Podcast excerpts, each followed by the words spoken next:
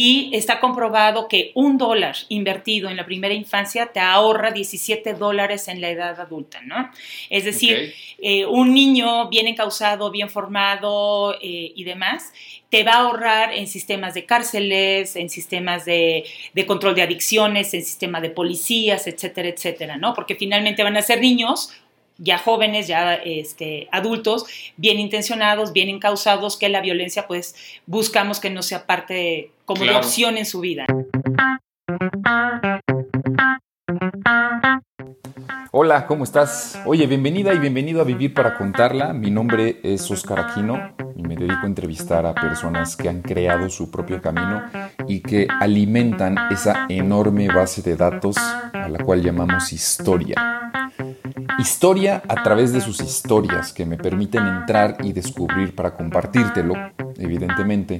Y estoy convencido, todo esto lo hago porque estoy convencido que el ser humano aprende mejor a través de cuentos y más aún si estos son de la vida real.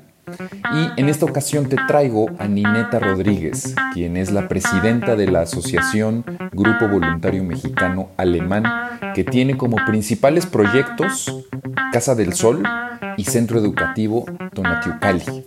Y para ponerte en contexto te platico un poco del currículum de esta asociación civil. Tiene el Premio Nacional al Voluntariado, Premio al Mérito Social a nivel estatal certificado por la Sede Sol y el Gobierno del Estado de Puebla. El proyecto institucional fue reconocido y publicado a nivel nacional en el libro de proyectos exitosos de Intesol y la Asociación Mexicana de Voluntarios tiene el premio a la filantropía de la Fundación Comunitaria, así como también es líder social en Puebla y el reconocimiento de institucionalidad y transparencia en el nivel óptimo. Así que sin más, te dejo con la entrevista que está fenomenal. Te mando un abrazo gigantesco. Ok, muy bien.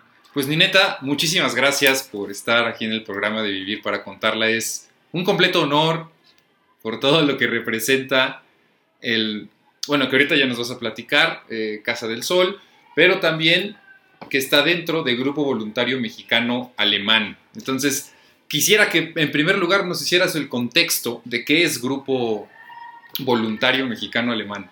Claro que sí, Oscar, pues muchas gracias por la oportunidad de platicarles pues un poco de esta gran institución. Eh, efectivamente, mucha gente eh, relaciona eh, a Grupo Voluntario Mexicano Alemán solo como Casa del Sol. Sin embargo, Grupo Voluntario es mucho más que solo Casa del Sol.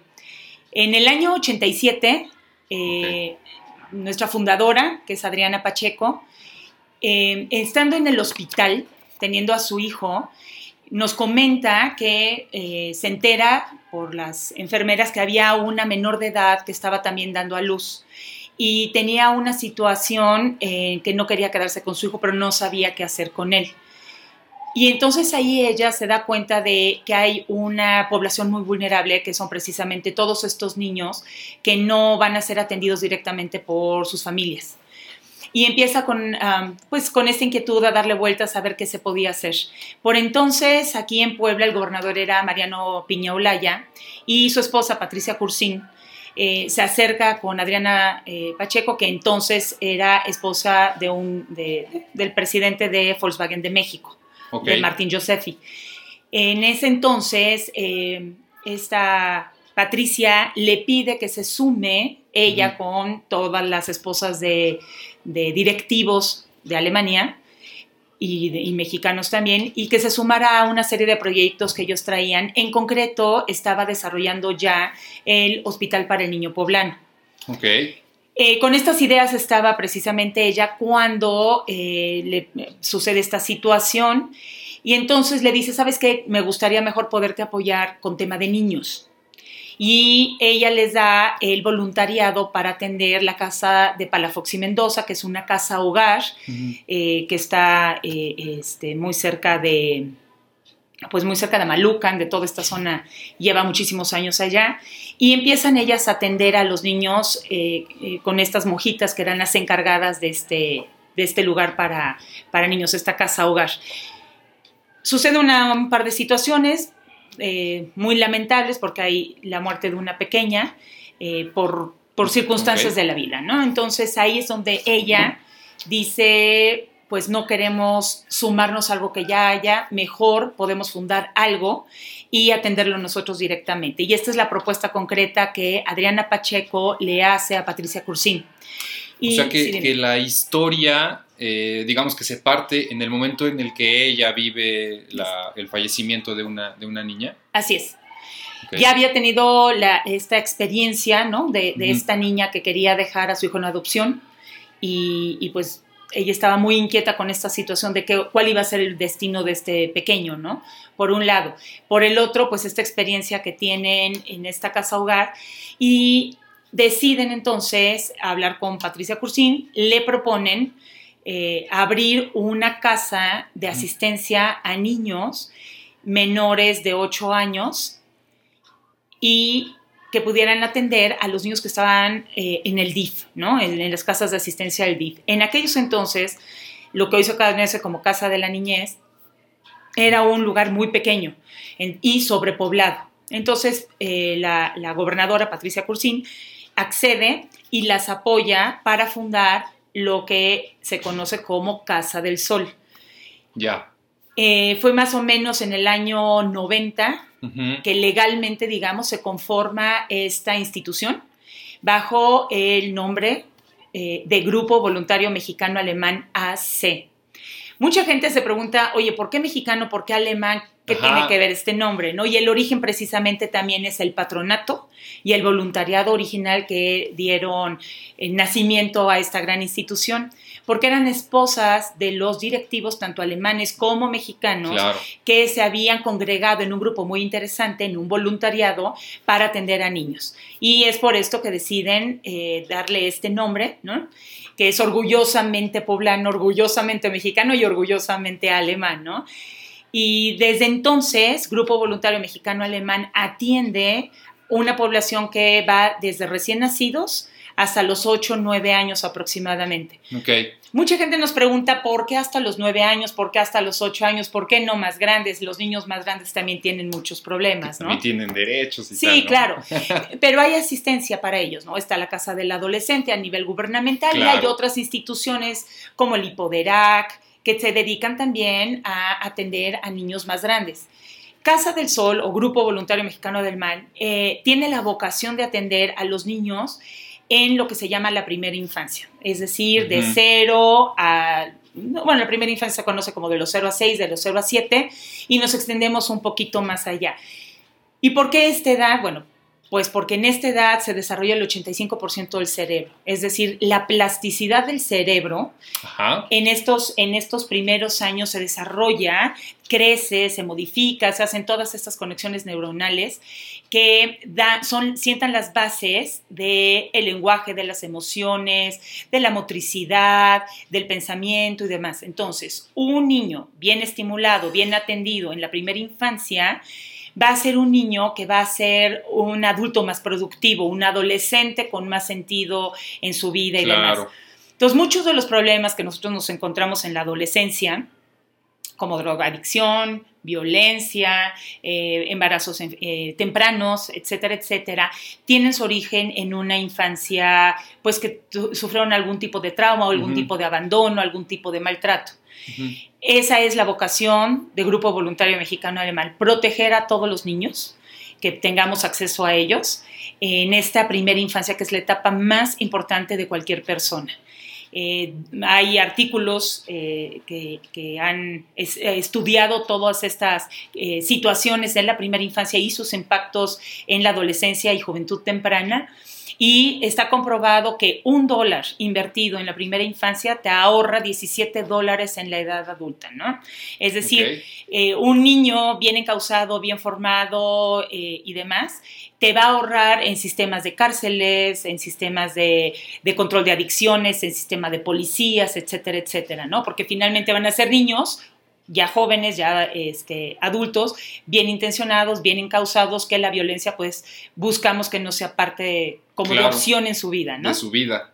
Qué interesante, qué interesante. Mientras me platicabas acerca de la delimitación de la ayuda, em, me vino a la mente sobre todo un tema que es bien importante y es que cuando ayudas también debes de delimitar tú hasta dónde puedes hacerlo, ¿no? Pero mucha gente seguramente, como dices, bueno, eh, es un hecho que, les dicen, oye, pero ¿por qué no ayudan em, a personas más grandes y tal? Pero la verdad es que siempre cuando vas a ayudar también debes de poner un límite, porque te debes de conocer a ti primero, antes de, de ayudar y dar todo y quedarte sin nada, ¿no? Así es. Pues mira, yo en ese sentido eh, sí te podría decir que soy una convencida de que el ser humano está, eh, una de sus vocaciones principales en la vida es trascender a sí mismo. Es decir, si tú te quedas centrado en tu propia persona, eh, sí serás feliz, pero siempre te hará falta algo más, sí estarás contento, pero buscarás siempre qué más puedes hacer, etcétera, ¿no? Yo sé en mi persona, en mi vida propia, en mi propia experiencia, que a través del altruismo, a través de ayudar a otras personas, eh, tu vida se complementa increíble, ¿no? Entonces, el ser, el ser humano es un ser sociable por naturaleza. Dentro de esta sociabilidad está, pues, el interesarte por tu prójimo, ¿no? Por los demás. Eh, desde la familia, ¿no? Es decir, eh, la vocación de madre, la vocación de padre hacia sus, hacia sus propios hijos es también una donación de tu persona a los demás. Claro. Entonces, yo soy una convencida de que todos los seres humanos estamos llamados a darnos a los demás. Y en función a que nos demos a los demás, trascendemos a nuestra persona y la felicidad se escalona impresionantemente, ¿no? Muchas veces tú em, en el colegio, ¿no? Que te dicen, ay, tienes que hacer servicio social o tienes que hacer algún apostolado y demás en, en distintas escuelas y lo haces un poco a fuerza, ¿no? Y de repente te das cuenta de que sí te gustó ir a entregar despensas, sí te gustó ir a ayudar a pintar una escuela, ¿no? Y es esta parte, ¿no? De encontrar la felicidad a través de la ayuda al prójimo. Y ahí es donde te das cuenta de que tú ibas a ayudar y el que resultó ayudado fuiste, fuiste tú. Entonces, en este sentido, a mí me parece que hay una gran gama de, opciones donde puedes ayudar y también me parece en mi, experiencia personal, perdón que hable de eso, pero, pero eso es lo, que, lo que yo he vivido y, y, puedo transmitirlo. Claro. Definitivamente, no todos estamos, tenemos el carácter, tenemos las habilidades para atender a la misma población, ¿no? Es decir, tú puedes ayudar a gente enferma, tú puedes ayudar a los pobres, tú puedes ayudar a la gente en la cárcel, puedes ayudar a los adultos mayores, puedes ayudar a la gente con capacidades diferentes, puedes ayudar a los niños, como es el caso concreto de un voluntariado en Casa del Sol. El tema es que tú sepas y te conozcas, como dices tú, que te conozcas a ti mismo, hasta dónde y cómo puedes, ¿no? Ayudar. Y en ese momento busques distintos lugares, ¿no? Hasta que digas, este es mi lugar, aquí es donde puedo dar más.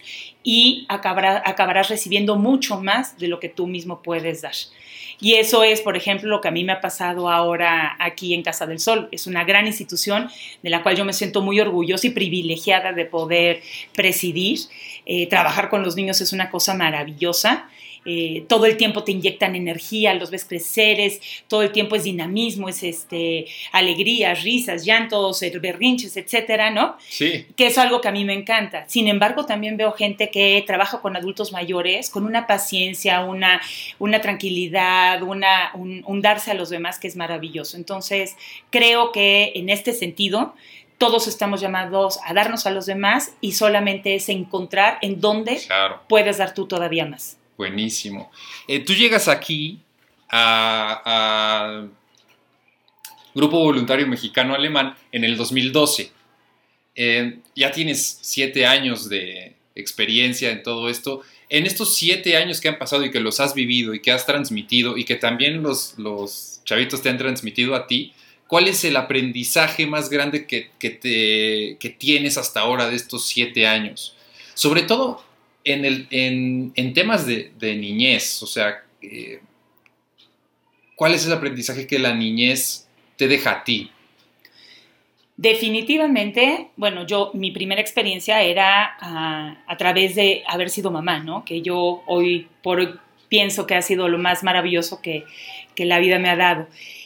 Y haber entrado a Casa del Sol y creo que la parte más importante es hacerme consciente de que verdaderamente es la etapa más importante de un niño, de una persona, ¿no? O sea, el ser niño es una etapa que se termina muy rápido, es una etapa de grandes cambios, de grandes oportunidades, de un desarrollo vertiginoso, es decir, tú no puedes frenar el desarrollo de un cerebro bueno, sí lo puedes frenar en el sentido de no estimularlo y truncarlo a través del maltrato y demás, ¿no? Entonces, creo que el aprendizaje más importante y que, y, que es un compromiso de por vida con la infancia en mi persona es precisamente el haber hecho conciencia absoluta de la importancia que tiene esta primera infancia, ¿no? Es decir, eh, hoy por hoy y por eso Casa del Sol ha acogido, que ahorita te platicaré un poco cómo hemos ido cambiando el modelo de asistencia a los niños, pero entiendo perfectamente bien que haya muchas mamás o papás que no pueden dedicarse a sus hijos porque tienen que trabajar o trabajan o se dedican a, los hijos. Vivimos en un país donde la, situación pues así es. Eh, ojalá logremos hacer cambios, pero mientras lo podamos incidir en esto, la realidad es que pues las mamás tienen que salir a trabajar, ¿no? O sea, ojalá pudieran quedarse, ojalá pudieran estar con sus hijos todo el tiempo. Pero cuando esto no es posible, Casa del Sol hemos desarrollado todo este modelo para que los niños no se queden sin esta eh, estimulación, sin este desarrollo, sin esta estos cuidados, eh, tratando de rescatar niños de esta vulnerabilidad, de quedarse abandonados o quedarse eh, siendo lastimados, ¿no? Hasta por un tío, una tía a veces, o el vecino, no sé. Eh, nadie mejor que una mamá muchas veces, ¿no? Para cuidar a sus hijos y hay veces que ni siquiera la mamá, ¿no? Entonces, también está esta parte de, de, la adopción. Ese creo que es, es lo principal, ¿no? la parte de darme cuenta Exacto. esta importancia y haber hecho un compromiso personal de trabajar de por vida mientras yo pueda estar en este mundo por la infancia. Buenísimo. Y ahora que, me dijiste sobre la estructura y sobre los cambios que ha habido en, el, modelo, ¿cuáles han sido estos, estos cambios en el... Me imagino que es en el modelo de cómo, cómo a los niños se les enseña. Sí, y cómo los atendemos. Mira, te platico un poco, eh, complementando la historia de la primera parte. Eh, cuando Adriana funda Grupo Voluntario Mexicano Alemán, eh, disponen esta asistencia de niños de 0 a 8 años y dividen, y eso sigue existiendo después de casi 30 años de haber sido fundada la casa, en tres áreas, ¿no? La primera área que es el área de lactantes, que es desde que nacen hasta el año y medio que más o menos empiezan a caminar. La segunda etapa, área al donde pasan los niños, es del año y medio más o menos a los tres, y en esta etapa que se llama maternal, lo que buscamos es el control de esfínteres. Y una vez que controlan esfínteres, que dejan el pañal, ya camina con seguridad y demás, pasan al área de preescolar. Ya.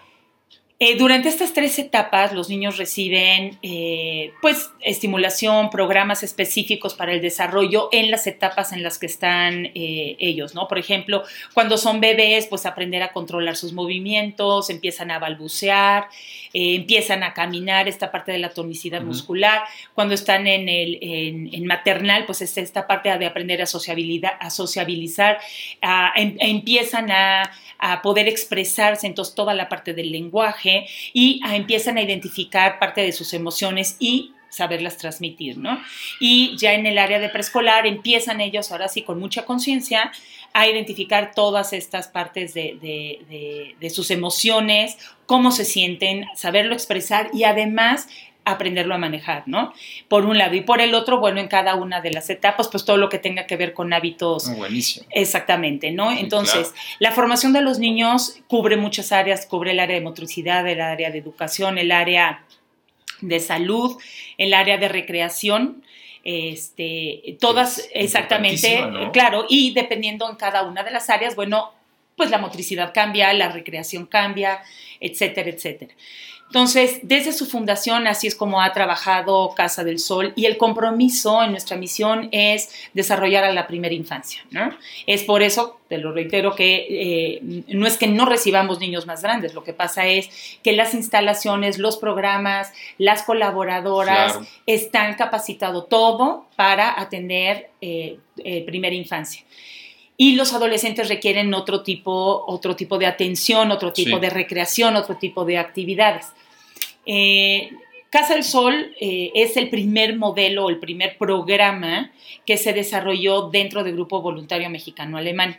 Casa del Sol es básicamente el albergue. Casa del Sol es el lugar donde viven los niños. Es como tu casa o como la mía, nada más que grande, ¿no? Porque tenemos 60 niños. Pero con atención 24/7, alimento, este, pues aquí es donde aprenden, eh, eh, eh, pues, a, a dar gracias, a pedirles cosas por favor, como en cualquiera de nuestras casas, Claro. ¿no? Y así es como lo funda Adriana Pacheco, así es como se establece, así es como queda dentro del acta constitutiva y así es como trabaja el primer voluntariado y el primer patronato. Una vez que Adriana Pacheco, por distintas situaciones, deja la presidencia, eh, le pasa la estafeta a Marta Carvajal. Durante la gestión de Marta Carvajal es eh, que en el 2005 eh, y precisamente también por las demandas que tenían los niños que obviamente asistían a kinders, pero no nos aceptaban a todos los niños en un solo kinder, entonces iban a distintos kinders donde no necesariamente los trataban por igual a todos o tenían las mismas oportunidades, por ejemplo, de pertenecer a una escolta o de pe- al cuadro de artístico de baile o lo que fuera, ¿no? Siempre era- los relegaban un poco y además aprendían a distintos ritmos, lo cual causaba un problema dentro de la casa a la hora de hacer tareas y demás, ¿no? Y ahí es en donde ven la necesidad, el patronato de ese momento, eh, de eh, fundar un centro educativo en donde los niños de Casa del Sol pudieran asistir, es decir, su propio kinder, donde pudieran estar, donde fueran tratados por igual, un centro educativo que fuera incluyente. Y eso es en el 2005. En el año 2005 es cuando en, en la presidencia de Marta Carvajal se funda el Centro Educativo Tonatiucali. Actualmente el Centro Educativo Tonatiucali eh, no solo alberga a los niños de Casa del Sol, sino a la comunidad en general. Es un kinder de primer nivel, es un kinder maravilloso, incluyente, además de que físicamente es muy bonito. Lo más importante es la calidad del equipo eh, que colabora dentro de, de- de la institución. Y tenemos ahí maternal, tenemos primero, segundo y tercero de kinder. 50 niños de Casa del Sol van al kinder y aproximadamente son 130 niños ahorita, eh, porque estamos, lo estamos creciendo. Eh, ahorita la capacidad está para 130 niños, ma- niños más de la comunidad. Es un kinder para niños de escasos recursos, es un kinder con una finalidad de asistencia social. Eh, y que en este lugar, bueno, pues los niños de Casa del Sol conviven con niños que tienen familias estructuradas y demás. Y lo más interesante es que si tú fueras al kinder y entraras a cualquiera de los salones, tú no podrías identificar quién es niño Casa del Sol, qué niño va para adopción, qué niño sí tiene papás, qué niño no tiene papás, etcétera, Wow. etcétera. Es un kinder incluyente, es un modelo Es maravilloso que no existe en ningún otro lugar de la República, según tenemos este, entendido. Entonces, la verdad es que es muy padre que estos dos programas, el programa de Casa del Sol, que es la casa, el programa del Centro Educativo Tonatiucali, que es eh, la- la- el kinder, la escuela, ¿no? Van de la mano y entonces estos niños reciben muchísimo más de lo que pudieran haber recibido, a lo mejor quedándose encerrados en una casa, Ajá, ¿no? Por obvias razones. Esa es la misión de Casa del Sol, esa es la misión de Grupo Voluntario eh, Mexicano-Alemán, atender, desarrollar y proteger a esta infancia en ambientes seguros, en ambientes, Incluyentes. claro. Entonces, No. la realidad es que estos niños eh, tendrán siempre pues, un futuro mucho más promisorio, ¿no? Buenísimo. Así es. Bueno, y entonces es a partir del 2005 en donde, digamos, empieza una transformación, por decirlo así, más importante en, en el centro, eh, en el grupo voluntario mexicano-alemán. Sí, así es. Eh, digamos que eh, Grupo Voluntario Mexicano Alemán y concretamente Casa del Sol, eh, finalmente son entes vivos, ¿no? Somos, son, este, somos eh, como una familia, ¿no? La familia va evolucionando, va cambiando, vamos creciendo, entonces la, la dinámica de la propia familia, las necesidades hasta de espacio de la propia familia, ni se diga la alacena de un adolescente contra cuando eran niños y demás, es completamente distinto, entonces todo el tiempo está en movimiento, ¿no? Está en Claro. evolución y demás. Lo mismo pasa con el Grupo Voluntario Mexicano Alemán. Que ve estas necesidades en el 2005 de hacer el, Centro Educativo Tonatiuh Y es importante decir que Grupo Voluntario Mexicano Alemán es una, es una C, es una, organización de la sociedad civil, somos privados, es decir, no recibimos ninguna partida gubernamental, aunque los apoyemos a apoyemos al gobierno y demás, pero realmente eh, nosotros tenemos que buscar nuestros propios recursos. El programa de Casa del Sol es un programa 100% eh, gratuito para todos los niños que nosotros acogemos. Entonces, ¿cómo le hacemos para el sostenimiento de todos estos niños? Y es a través de donativos. Eh, la casa, desde su origen, desde la construcción, es más, el terreno fue donado por el gobierno en sus orígenes a perpetuidad este, por este servicio gratuito que nosotros damos. Entonces, em, si tú partes de, esta parte y dices, híjole, ¿cómo en 30 años han logrado mantenerse? Bueno, por, el, por la gente maravillosa que se acerca, grandes donantes, grandes empresas comprometidas con la primera infancia, eh, que saben cuál es eh, eh, esta importancia de invertir en estos niños, porque al final, pues van a ser muchos de ellos sus trabajadores, muchos de ellos, este, no los toparemos en distintos este, momentos de la, de la vida social, ¿no? Así es que viviendo esta institución a base de donativos, es cuando después de que se funda el kinder, que ahí hay una pequeña cuota eh, eh, es, un, es como un donativo ¿no? que dan los papás que, que, pueden hacerlo para el sostenimiento del centro educativo y se ve la necesidad de crear un fondo patrimonial. Es decir, que en algún momento que se cayera el los donantes, pues tuviéramos de dónde echar mano y no tener que cerrar la institución, ¿no? Y es precisamente en la presidencia de Marta Carvajal que se hace una, una campaña una campaña este, financiera que fue el proyecto de Corazoles. Corazoles. Claro, era justo donde quería llegar. Quería que me platicaras esta fusión, por decirlo así, entre el arte y el, tema de la filantropía. Claro, finalmente la, eh, Corazoles, eh, aunque es una marca de, grupo voluntario mexicano-alemán, Corazoles fue una campaña de recaudación. Es decir, en ese momento eh, dijeron, bueno, ¿cómo hacer un fondo patrimonial? En ese entonces entraron pues, hasta agencias de diseño, entraron pues muchas personas y demás. Y pues en estos grupos ¿no? este, multidisciplinarios, eh, con distintas ideas, había gente del patronato, había gente eh, filantrópica, había pues estos diseñadores muy creativos y demás, y sale la idea de hacer esta campaña de recaudación precisamente juntando filantropía y arte. Eh, fue el maestro Lascarro quien diseñó la escultura que hoy se conoce como corazón, corazón. que es la suma, ¿no? Obviamente de la palabra corazón y sol. Exactamente. Casa del Sol y demás. Para poner en contexto a la, a la audiencia, el programa es, y corrígeme si me equivoco, es em, la, estructura de, pues de un corazón que se le da a un artista o a un diseñador para que él lo pueda intervenir. Exacto, lo que aquí hubo dos momentos de esa, de esa bueno, tres momentos, ¿no? El diseño de la campaña en sí, que te digo que estuvo muchísima gente involucrada, ¿no? Este, no quisiera nombrar a ninguno porque seguro que me, va a faltar más de uno, pero hubo sociedad civil, este, hubo parte del patronato, hubo gente filantrópica que se acercó a dar sus ideas y demás, y de ahí, bueno, el maestro Lascarro, que fue este, pues, parte medular ¿no? en el diseño de, esta escultura. Y entonces esa fue la primera parte. La segunda parte era, ¿y de dónde nos hacemos de los recursos? Pues para mandar a hacer todas las esculturas. Entonces sale la, eh, pues la idea de buscar, por un lado, empresas que financien al artista y por otro lado, artistas que donen su talento.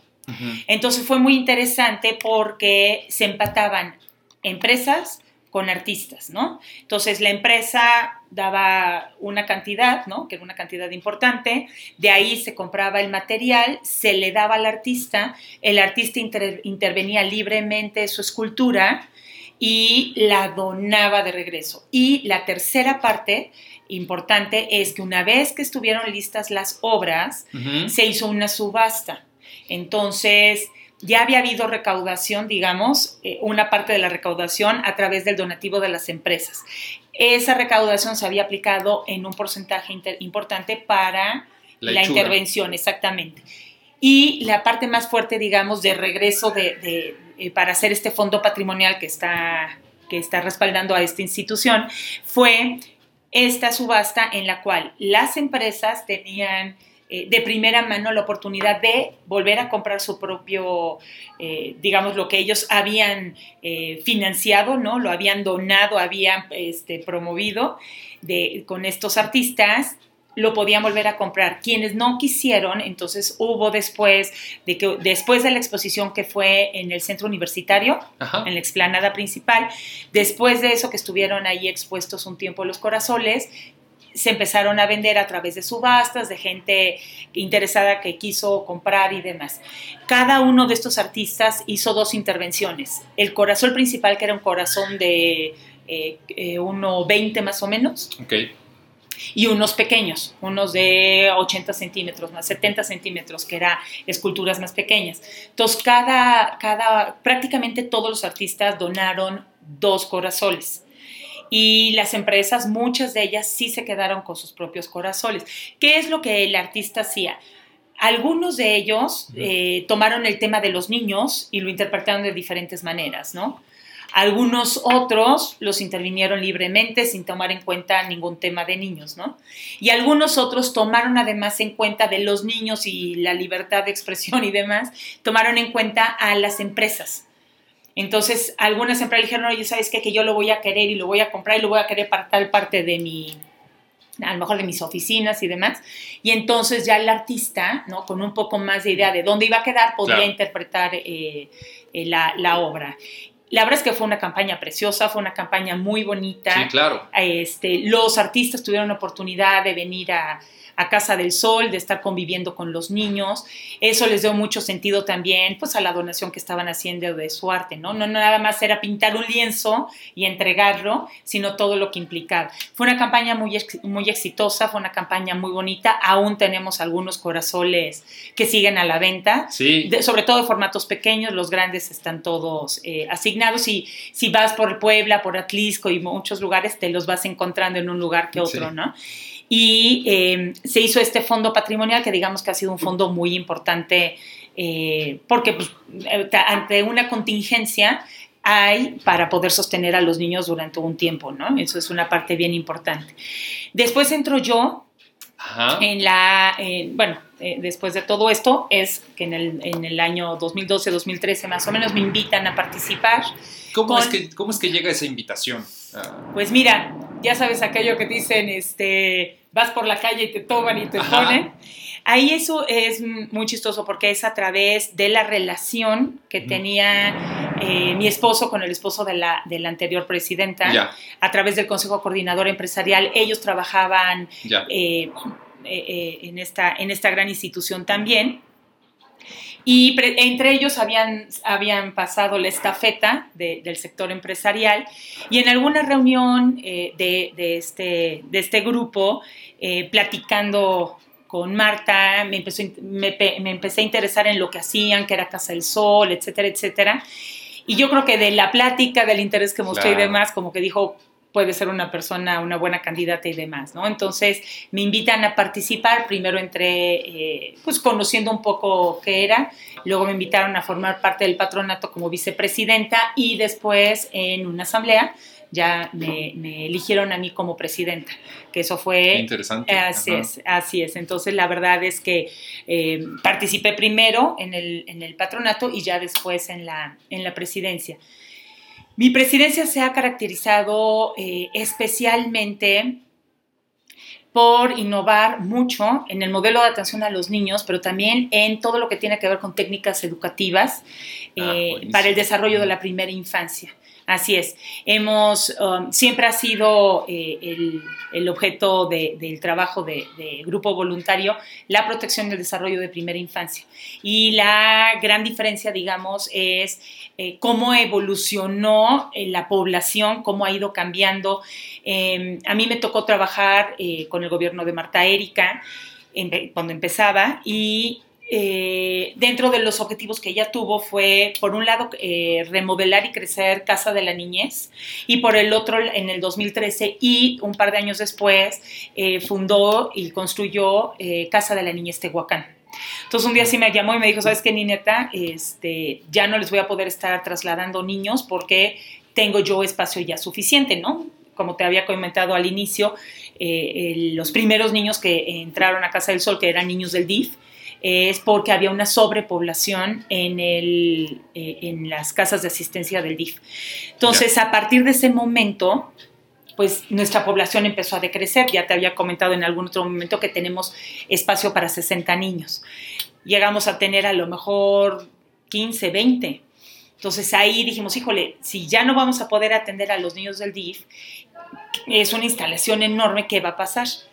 Y todo nos cambió eh, cuando un día una chica eh, que trabaja apoyando eh, en, una casa con la limpieza y demás, nos pide de favor que si podemos ayudarla porque tiene un par de gemelas que enviudó, que necesita trabajar, pero que en ningún lado la aceptan con sus hijas, ¿no? Y la recuerdo llorando, desesperada, y yo decía, bueno, pobre mujer, porque si nosotros no la ayudamos, ¿quién la va a ayudar? Está sola, ¿no? Y, es el único sustento de estas niñas. Y estas niñas, si no, se van a quedar encerradas en un cuarto porque la, esta mujer tiene que trabajar. Y ahí fue cuando tomamos la decisión en el consejo directivo de cambiar un poco la, digamos, la población, eh, el origen de la población, ¿no? Porque hasta ese momento había sido prácticamente en un 95% niños del DIF. Y ahí es cuando nosotros cambiamos y vemos que la asistencia a los niños no nada más es a los niños que pueden ir para adopción o que están con algún problema este, de violencia y entonces y, van a ser reintegrados, y que, pero tienen la protección del DIF. Esta niña no tenía ninguna protección, estas dos niñitas nadie iba a ver por ellas más que su propia mamá. Y ahí es cuando nosotros decidimos eh, em, crecer digamos, las opciones de atención a estas niñas que sí tienen mamá, sin embargo, esa mamá no puede estar presente por circunstancias pues ajenas a ella, ¿no? Entonces, ahí es cuando hace cinco años decidimos empezar a atender a estas mamás o papás porque hay muchos papás que a lo mejor enviudaron también y de repente se encuentran con tres hijos, con dos hijos, ellos tienen que trabajar, nadie se les puede cuidar, etcétera, y entonces que han venido con nosotros. Eh, también, por ejemplo, eh, nos hemos acercado a distintas universidades en donde hay muchos embarazos pues no deseados, ¿no? Sin embargo, su opción no es una dejarlos en adopción, sino su opción es quedárselos. Y entonces, sobre todo las chicas, eh, tienen una, una de dos opciones, o dejan de estudiar y se dedican a trabajar y cuidar a sus hijos, o lo que nosotros les hemos ofrecido es que sigan estudiando, porque finalmente México también necesita de profesionistas claro. capacitados, de profesionistas dedicados, ¿no? Que, ayuden a, mover el país.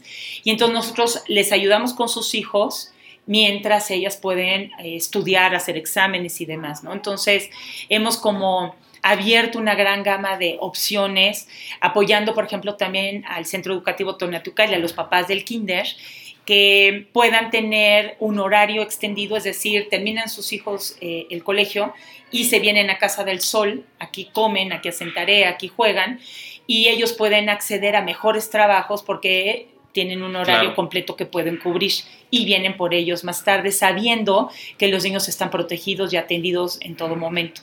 Entonces, a mí en este, en este tema es, me ha tocado hacer como toda esta transformación hacia la atención de todos los niños en distintas circunstancias y claro, el tema es que sean niños que tengan una situación pues de pobreza, ¿no? Una situación donde realmente eh, tengan no tengan otra manera de ser atendidos y cuidados y entonces Casa del Sol exactamente cubrimos toda esta toda esta parte, ¿no? Entonces, me ha tocado esta transformación y me ha tocado implementar muchísimos programas que van dirigidos eh, muy puntualmente al desarrollo del cerebro, al desarrollo de las habilidades motrices y emocionales y demás de cada una de las áreas. No es que no se hiciera, claro que siempre se ha hecho desde la fundación, es ir modernizando Exacto. toda esta, este, eh, pues todos estos nuevos descubrimientos en Claro. torno a eh, No. el desarrollo cerebral Sí, de sí, los Claro, niños. que ¿no? la ciencia, digamos, está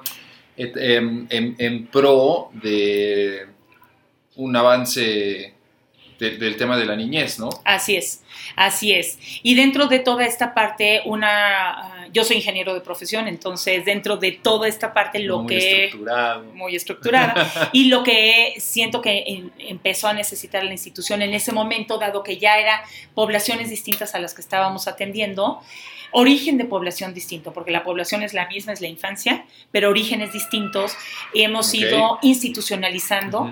¿no? Es decir, eh, delimitando mejor las áreas, trabajando de manera eh, más profesional cada una de estas áreas, que es parte también de la evolución de la misma institución, ¿no? Claro. ¿no? No es descubrir el hilo negro, No, sino no, es responder a las propias Y- necesidades. Y que más o menos me suena a que esto también ha sido, est- estas nuevas implementaciones han formado parte de también que Casa del Sol tenga una mayor, em, más bien que perdure en el tiempo, ¿no? Sí, claro, a ver, finalmente de esto se trata, ¿no? Exacto. O sea, eh, tenemos que cada presidencia, y por eso es importante ir haciendo la alternancia en la presidencia, ya por estatutos así está establecido, ¿no? Dos años de presidencia del patronato con opción a otros dos años, pero máximo tienes estos cuatro años, ¿no? Entonces, en estos cuatro años, innovar, decidir, hacer y dar oportunidad a nuevas personas que entren. ¿Por qué?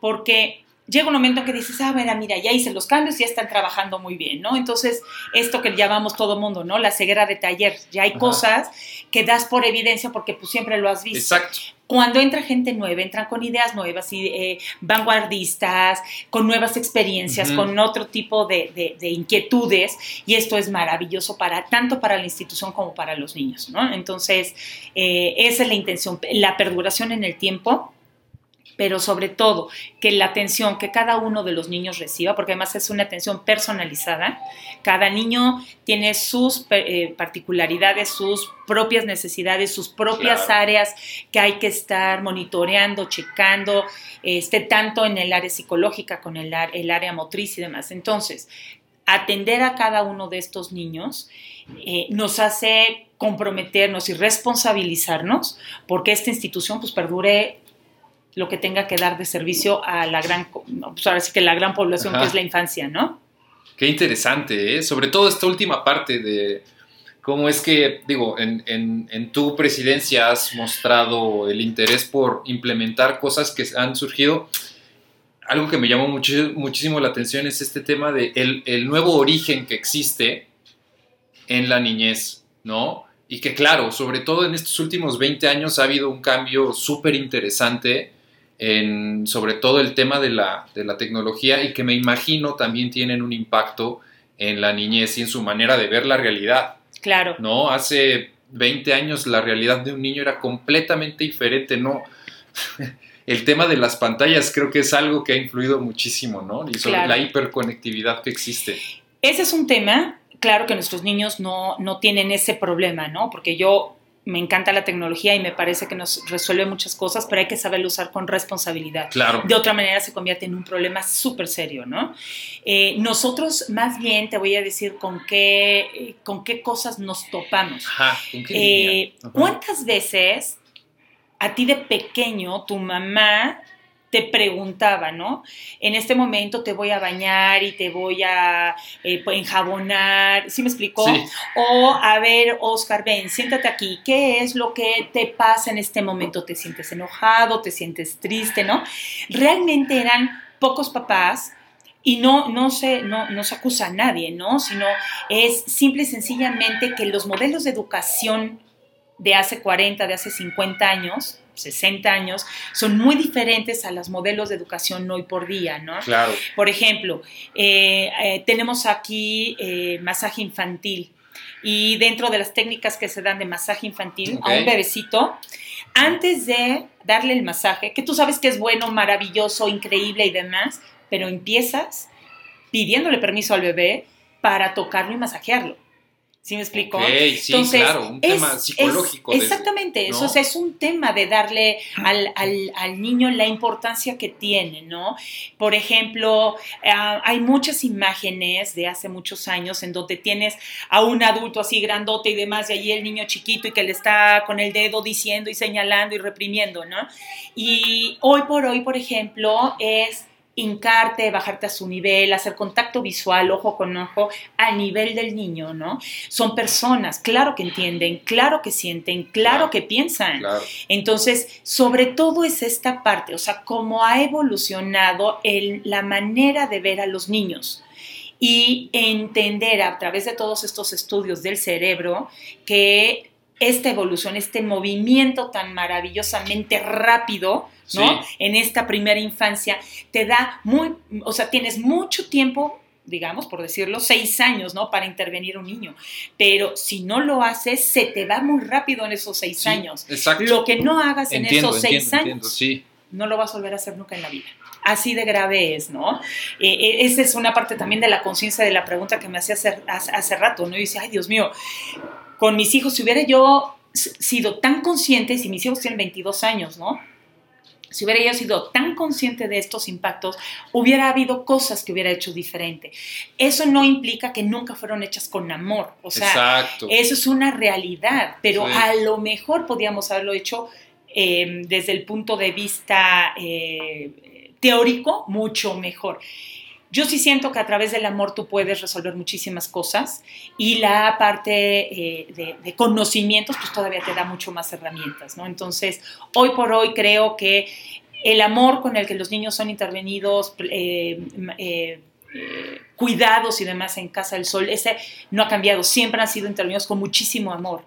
Nada más que ahora somos más conscientes de la importancia que ese amor, ese abrazo, ese hablarles, como debe de ser eso, eh, educarlos, porque también tienes que educar, ¿no? Reprimiéndolos cuando deben de ser reprimidos y demás, entendiendo, por ejemplo, que un golpe nunca resuelve, ¿no? Eh, un golpe te puede, te puede más bien como bloquear. Entonces, toda esta parte, estas nuevas técnicas en la educación es lo que nos ha tocado ahora a nosotros implementar desde la conciencia del impacto que va a tener en cada niño. ¿Podrías decir que este es el mayor reto que has tenido? ¿Cuál ha sido el mayor reto que has tenido en estos siete años? Dentro de Grupo Voluntario Mexicano Alemán, sí, el primer, el primer, este, el primer reto ha sido precisamente entender esta parte de la gran importancia eh, identificar nuevas técnicas para poder implementar, ¿no? Ese ha sido un gran reto. Y el segundo gran reto ha sido esta parte de mover a la institución hacia esta parte de la institucionalización, es decir, a que cada una de las áreas son, el, o sea, son pilares de la propia institución, ¿sí me explico? Es decir, que no recaiga sobre una persona, sino sobre, una, sobre un área, y no importa qué persona ocupe esta área, la institución sigue adelante. ¿Sí me explico? Claro. Ese creo que ha sido un gran reto y que es el reto que necesitaba ahora, así como la fundadora tuvo el reto de entender cómo querían atender a estos niños, ¿no? Sí. Hay otra cosa que mientras me platicabas acerca de el, esta pues, chica que había tenido a los gemelos, la importancia de, o sea, de cómo esa, esa empatía tuya genera después un programa para Casa del Sol y bueno, en general para Grupo Voluntario Mexicano Alemán. Em, y creo que esa es, eh, esa es una respuesta a alguien que simple y sencillamente quiera ayudar desde su trinchera, ¿no? Y es, si quieres ayudar también sé empático y ve los problemas que hay a tu alrededor y desde ahí, desde, desde lo que tú puedas, ayuda. Así es. Y es lo que yo te decía, en el instante que tú trasciendes a ti mismo, se te abre un abanico de muchas posibilidades, ¿no? Es desde la generosidad, porque es dar tu tiempo, a lo mejor dar recursos económicos, a lo mejor dar ideas, ¿no? Hay muchísimas formas de poder ayudar. Eh, Casa del Sol, Grupo Voluntario Mexicano Alemán, recibimos toda clase de ayuda, ¿no? Recibimos tanto la económica como un voluntariado con su tiempo, recibimos también, por ejemplo, donación de cosas en especie, comida para los niños, leche para los bebés, productos de limpieza, recibimos también, por ejemplo, ropa, eh, no sé, este, muebles, sillas, mesas, etcétera. Muchas cosas las utilizamos acá y algunas que no las necesitamos porque está cubierta las necesidades de los niños, que es lo más importante, las vendemos y de ahí nos hacemos de recursos para alimentos, para pagar sueldos, etcétera, etcétera. Entonces, al final hay muchas maneras de ayudar. La persona que dice es que no sé en qué puedo ayudar, es un, solamente yo los invito a que, que, salgan, que exacto, que tengan esta sensibilidad de decir, por aquí puedo ayudar, esto es importante, hay miles de lugares ahora, ya nada más con eso, con reciclar la basura en tu casa, ¿no? Esa es una manera de ayudar a tu propio planeta. Sí. Y ya de ahí, pues irás encontrando muchos otros lugares, te va, es como una cadenita, ¿no? De cómo se va enganchando. Lo importante es que seas consciente, como decíamos, de cuáles son tus propias fortalezas y cómo las puedes poner al servicio de al los servicio demás. de los demás. Súper bien. Eh, ya para ir cerrando, me llaman la atención eh, dos cosas principalmente de la entrevista que me encantan. La primera tiene que ver con el tema de la empatía y la segunda tiene que ver en cómo también eh, la ciencia nos ha ayudado a, permitir que, nuestra, que la niñez eh, sea mucho más capacitadora para toda nuestra vida, ¿no? Y que se implementan en, en Casa del Sol, este, tanto el sentimiento de empatía como también la parte de la ciencia y los estudios para eh, la capacitación de, de, la niñez. Y eh, Nineta, vamos a pasar ahora a una parte de preguntas. Son preguntas cerradas, evidentemente no hay ni una sola respuesta que esté correcta. Eh, son preguntas que les hago a todos los invitados. Y bueno, ya después de esto, eh, ah, antes, antes, antes, eh, quisiera saber de qué manera eh, podemos ayudar. Bueno, ya nos comentaste, pero quisiera que se estructurara bien para que la gente que nos escucha pueda, eh, ya sea venir a Casa del Sol. También vi que por la página de internet se puede donar, pero quisiera que nos platicaras tú cómo podemos ayudar, cuáles son las maneras de, ayudar a, a Casa del Sol. Así es. Bueno, eh, lo más importante es pónganse en contacto con Casa del Sol, que cinco, el teléfono es 514-1778. 514-1778. Lo voy a poner en la descripción. Ok, perfecto. 1778 es el teléfono de nuestro contacto. Pueden hablar directamente, que los pongan en contacto con el área de procuración. Y a través del área de procuración pueden donar. Eh, en efectivo, pueden decir que quieren becar a algún niño, pueden sumarse a distintas campañas que tenemos corriendo, pueden eh, donar, como te decía, productos de limpieza, comida, eh, etcétera, etcétera. ¿no? Entonces, en la donación hay muchas formas. Tenemos un sistema a través del el cargo recurrente a tarjeta de crédito, es decir, tú autorizas, okay. dices, quiero ayudar con mil pesos, quiero ayudar con 500 pesos mensuales, pero no puedo estar viniendo, no hay ningún problema, se llena un formato en particular y se te hace el cargo recurrente hasta, hasta que, que tú dispongas, ¿no? que quieres apoyar con esto. También tenemos eh, el voluntariado. El voluntariado también es una manera maravillosa claro, de poder tiempo. dar tu tiempo, exactamente. Uh -huh. Y lo único que necesitas es agendar una cita a este mismo teléfono eh, para que puedan decirte qué día puedes ir a entrevista. Es una entrevista muy sencilla.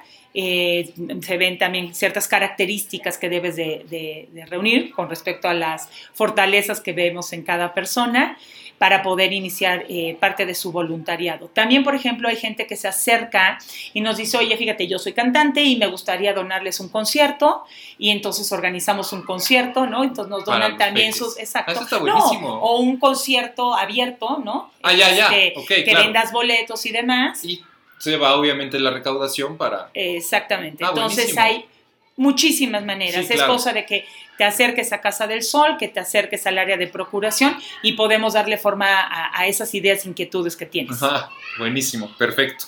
Sí, para que quede bien claro y entonces, claro, claro la gente que nos escuche, si le interesa ayudar, yo creo que estaría fenomenal. No, padrísimo, aquí ¿No? los esperamos con todo gusto.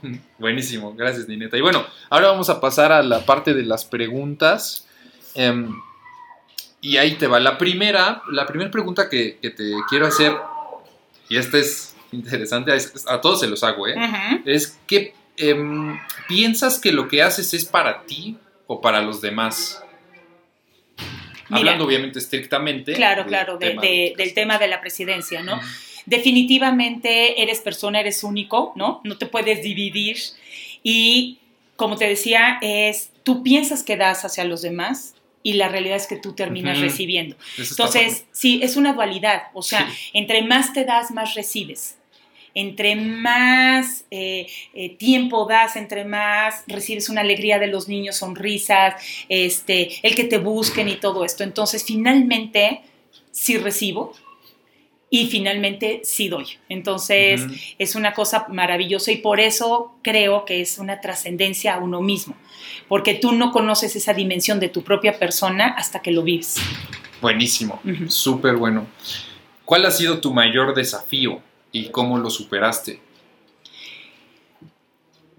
Mi principal desafío fue en el momento en que me invitaron a entrar, realmente yo no sabía a, qué me estaba enfrentando.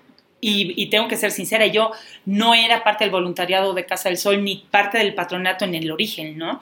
Entonces yo creo que mi principal desafío fue entender de qué se trataba y después ser muy honesta conmigo mismo hasta dónde podía yo dar y qué podía yo dar. Entonces fue un tiempo de, aprendizaje, fue un tiempo de introspección, fue un tiempo de, eh, ir midiendo, ¿no? Qué, era lo que la institución requería y hasta dónde podía yo ayudar.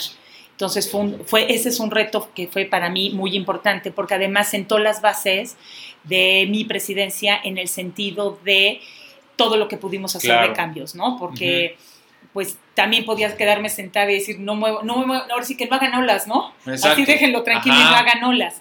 Y sin embargo, bueno, por mi propia formación y, mi carácter y demás, realmente me gusta revolotear las olas, ¿no? Entonces, este, la verdad fue increíble porque pues la pesca fue maravillosa. Ajá, buenísimo. Así es. Súper bueno. Em, ¿Cuál ha sido el peor consejo que te han dado? El peor en el tema, que te dijeron, oye, y dijiste, no. el peor consejo que me han dado, híjoles, que la verdad me rodeé de un equipo tan maravilloso, Este, con toda la experiencia del mundo. Yo creo que más que el peor consejo que me hayan dado, a lo mejor fue no haber sabido escuchar suficientemente a la ah, gente y haber tomado alguna mala decisión, alguna decisión que no fue la más oportuna en su momento, ¿no? Eh, porque la verdad es que los consejos de la gente pues siempre se pueden quedar ahí, ¿no? Pues, no son ni buenos ni malos en sí mismos hasta que tú los ejecutas. Entonces yo creo que es la, la propia parte de mi responsabilidad de tomarlo o dejarlo. Claro. Eh, pero yo creo que fue eso, a lo mejor no, no, no escuchar suficiente ¿no? o, ver esas implicaciones y que, haya, que no haya resultado de la mejor manera. ¿Y el mejor? El mejor consejo eh, que he recibido en este tiempo fue, y yo creo que esa es la parte más importante y por eso estoy tan agradecida con, con toda, con parte del consejo que me ha acompañado en todo esto, y es esta parte de confiar en mí misma. Yo soy una persona bastante eh, confiada en, lo que voy a implementar y hacer y demás, pero tener, yo les digo que son mis ángeles guardianes, eh, tener esta gente que me, que me, acompaña y que, que, buscamos, y creo que esa es la parte más importante, ¿no? Eh, y siempre lo digo, que finalmente todas las decisiones que tomamos en Casa del Sol, en Grupo Voluntario Mexicano Alemán, el centro de nuestras decisiones tiene que ser el bienestar o el bien superior de cada uno de los niños que está acá, ¿no? Entonces, con esto difícilmente nos vamos a equivocar. Si nosotros tomamos estas decisiones pensando en cada uno de los niños que tenemos eh, en, esta gran institución, sabemos que lo que vamos a decidir va a ser lo mejor para ellos y no nos vamos a equivocar tan fácil, ¿no? Esta, esta, parte es lo que, lo que podría yo decirte de, toda esta gente que, que todo el tiempo están acompañándome, ¿no? Buenísimo. Y la última pregunta es, ¿qué le dirías a tu yo de hace 10 años? ¿Qué consejo le darías a tu yo de hace 10 años? El consejo que le daría a mi yo de hace 10 años es, no hay cosa más maravillosa que darse a los demás. Buenísimo. Hace 10 años no lo sabías. siempre he tratado de participar y demás, pero creo que, que, que un compromiso como estos, ¿no? En donde sabes eh, eh, que, que, lo que tú decidas va a impactar la vida de un niño o de un adulto mayor o de un enfermo. O sea, cuando es el compromiso uno a uno con tus iguales, te hace dar lo mejor de ti. Buenísimo. Súper, súper bueno, Nineta. Oye, de verdad, muchísimas gracias por haberte tomado el tiempo de la entrevista. Con todo gusto. Estoy súper contento porque creo que tenemos un, un, material que va de muchas cosas, uh -huh. ¿no? Y al final, pues todo ayuda, incluso esta, esta entrevista. Y a mí me encanta saber eso también. Así que, bueno, pues de mi parte, de verdad te agradezco. No, hombre, padrísimo muchísimo. por la oportunidad y podemos seguir trabajando en claro. algunos otros momentos con alguna otra parte este, que se vaya dando dentro de la institución y demás. Claro, no, yo encantado de la vida, uh -huh. Bueno, pues, y para todos ustedes que me están escuchando, les mandamos un saludo súper grande. Recuerda mis redes sociales que es oscar.aquinocetina eh, en Instagram y ahí puedes contactarme para cualquier eh, tema. Recuerda compartir la entrevista también. Te mando un fuerte abrazo. Que estés muy bien. Chao.